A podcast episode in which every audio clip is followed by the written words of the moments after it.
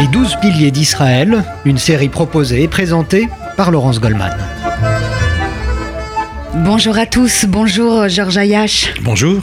Historien, ancien diplomate, universitaire aujourd'hui, avocat, nous démarrons en votre compagnie une nouvelle série sur RCJ tirée de votre livre Les douze piliers d'Israël publié aux éditions Perrin, un livre dans lequel vous racontez l'épopée du sionisme à travers l'histoire de ses pères fondateurs, père et mère d'ailleurs, hein, puisqu'il y a une femme parmi euh, ces douze personnages, en la personne de Golda Meir bien évidemment. Nous consacrerons un épisode de cette série à cette femme hors du commun. Nous allons commencer tout de suite avec le premier d'entre eux, celui que vous avez défini comme le visionnaire. Il s'agit de Théodore Herzl. Euh, Théodore Herzl, Georges Ayash, n'est pas euh, l'inventeur du sionisme à proprement parler. Est-ce que vous diriez qu'il est celui qui l'a théorisé et qui finalement l'a rendu possible? C'est celui qui l'a rendu possible, non pas en le, théorisant, parce qu'il a été théorisé avant, notamment par des, personnalités ou intellectuels comme Léon Pinsker, mais euh, il l'a il rendu accessible au grand public.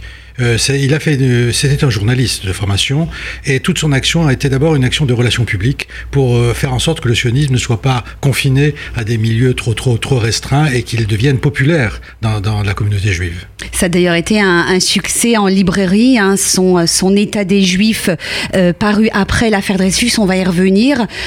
Immédiatement, les, les, juifs s'en sont emparés comme s'ils attendaient cette révélation. Oui, oui, ça a été, ça a été effectivement, ça, ça a comblé une attente qui était implicite jusque-là, mais effectivement, ça s'inscrivait dans une période qui était très difficile, très tendue. En France, c'était l'affaire Dreyfus.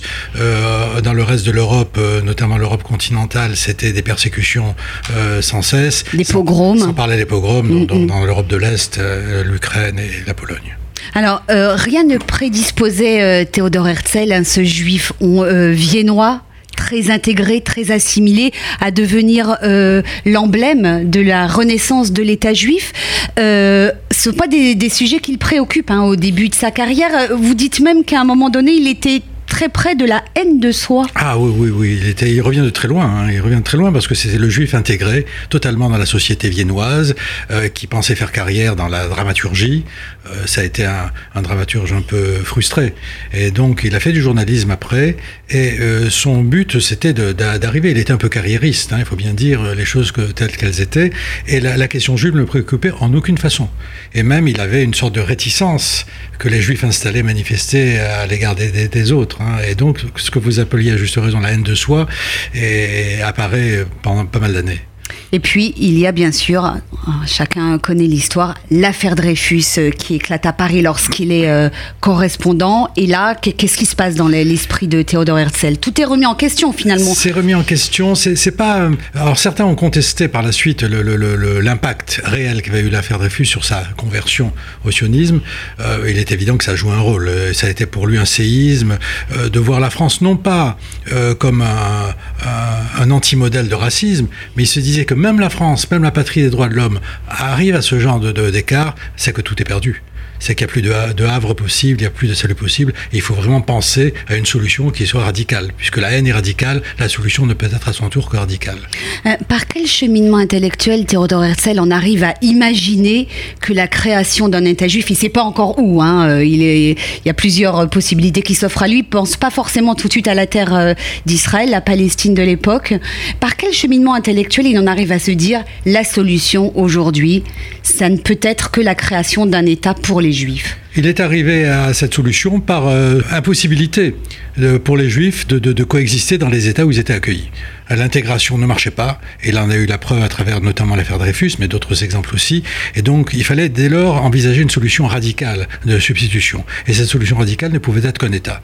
Il a, euh, poursuivi le même cheminement que bien des pré-herzliens ont, fait avant lui. Hein. Pinsker est arrivé exactement au même constat, mais lui sur un mode plutôt clinique, Herzl par des modes plutôt relationnel et, et, de publiciste en quelque sorte. C'était un laïc, hein, Théodore Herzl. Il n'avait pas du tout ce côté mystique, éventuellement ah, prophétique que certains lui ont, lui ont euh, trouvé. Non, non, non, il était, il, était, il était laïque et il était même, comme on disait euh, trivialement, de ces juifs à mettre le sapin de Noël dans la maison au moment des fêtes. Donc euh, non, pour lui, ça ne l'a jamais taraudé euh, et, et jusqu'à la fin de sa vie du reste, puisque sa vision de, du sionisme est une vision laïque.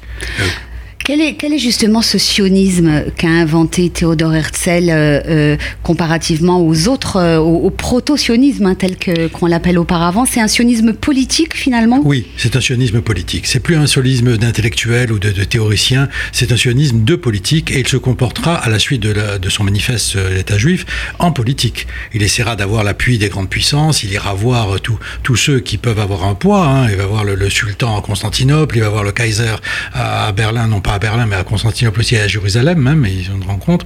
Et donc toutes les personnes pouvant avoir un poids politique, il les rencontre. Et donc il agit en politique.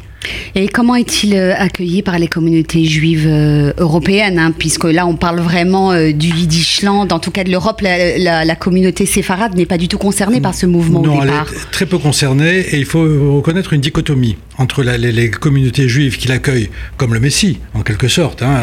D'ailleurs, Ben Gurion le dira dans ses mémoires. J'avais 10 ans quand on m'a dit que le Messie était revenu, il portait une barbe noire, il s'appelait Herzl.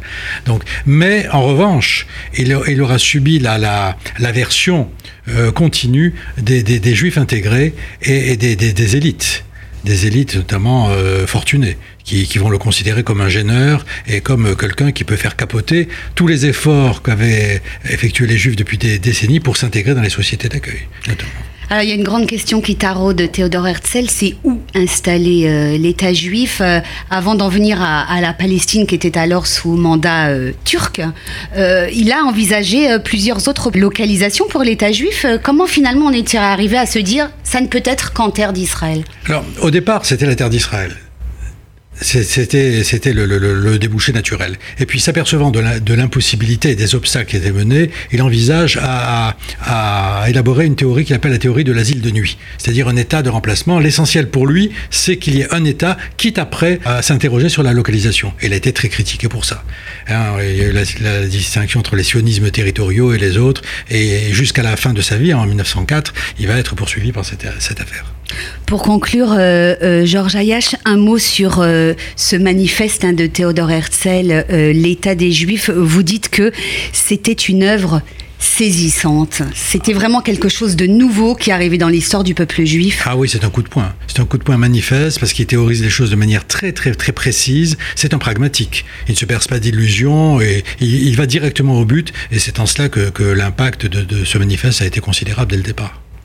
Merci Georges Ayache pour cette première esquisse de la vie euh, et du personnage du fondateur du sionisme Théodore Herzl. Nos auditeurs peuvent bien sûr se reporter à votre livre Les douze piliers d'Israël, c'est paru aux éditions Perrin.